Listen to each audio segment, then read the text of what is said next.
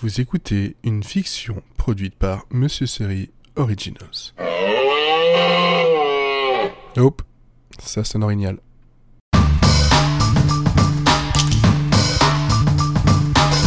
Jeudi vague, épisode 4. Un truc que j'adorais, que j'adore, euh, que j'adorais faire euh, quand j'écris, c'est un peu comme ici, le faire à la première personne. Je vous raconte l'histoire, soit comme j'ai pu la vivre, ou soit comme je suis en train de la vivre. C'est un genre que j'aime vraiment beaucoup.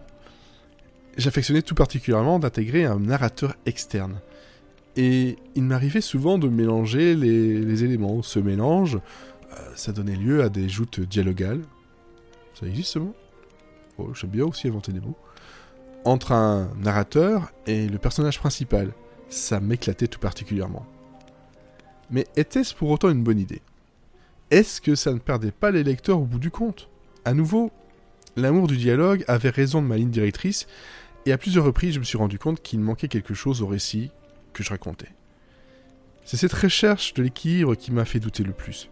Je me forçais à construire mes histoires sans passer par la discussion. Si cela fait partie de mon blocage, avec le recul, je me dis que j'aurais dû persévérer dans cette direction et je, dois intégrer ce point à mon renouveau.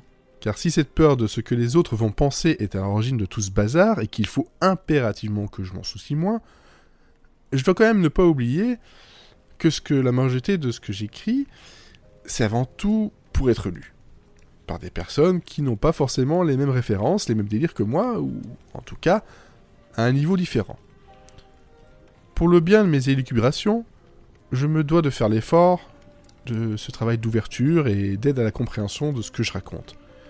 Ça doit vous sembler évident, et c'est bien normal, mais quand on est enfermé dans un style, il, peut être compliqué de s'en dépêtrer ou de le faire évoluer dans le bon sens. C'est un peu comme mettre un slip à l'envers. Vous êtes un peu forcé de passer par les étapes de la prise de conscience du problème et d'ensuite vous mettre à nu pour réussir à régler ce problème. Bien entendu, si l'on peut le faire tout en toute intimité, c'est préférable. C'est parti J'attrape mon sac à dos, un carnet, une poignée de stylos, un rhume des foins et en route pour l'aventure, cette quête initiatique de laquelle je sortirai grandi, prêt de nouveau à raconter n'importe quoi à n'importe qui, mais pas n'importe comment. Je le trouverai ce Saint Graal, aussi facilement que je peux trouver l'intestin grêle. Alors que je flâne sur un chemin menant entre ici et nulle part, je me dis Et si j'étais un poulet? Mais genre classe et ténébreux.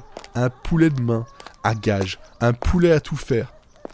Un peu la version poulet de Ryan Gosling dans Drive. Bon, je pense qu'il est évident qu'il faudrait trouver une veste classe, assez petite pour un poulet, ou au contraire un poulet assez grand pour entrer dans la veste de taille ordinaire. Et puis un poulet de main. Sachant que le gallinacé n'a pas de bras, et donc pas de chocolat, il y a quelque chose qui cloche, et ce n'est pas l'église au milieu du visage.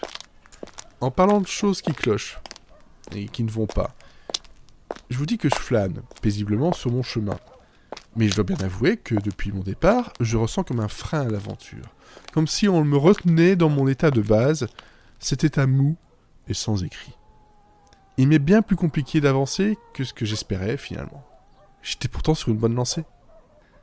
Peut-être que le fait qu'un bout de mon sac soit resté coincé dans la porte d'entrée de mon domicile y est pour quelque chose. Je suis pas un escargot. Il m'est impossible de prendre ma maison sur le dos. Quelle triste infamie.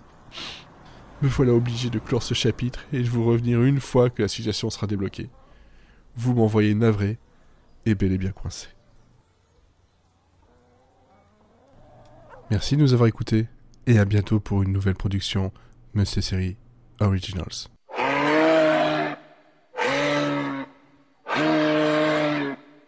Non, non, toujours pas. Ouais, ouais, animal.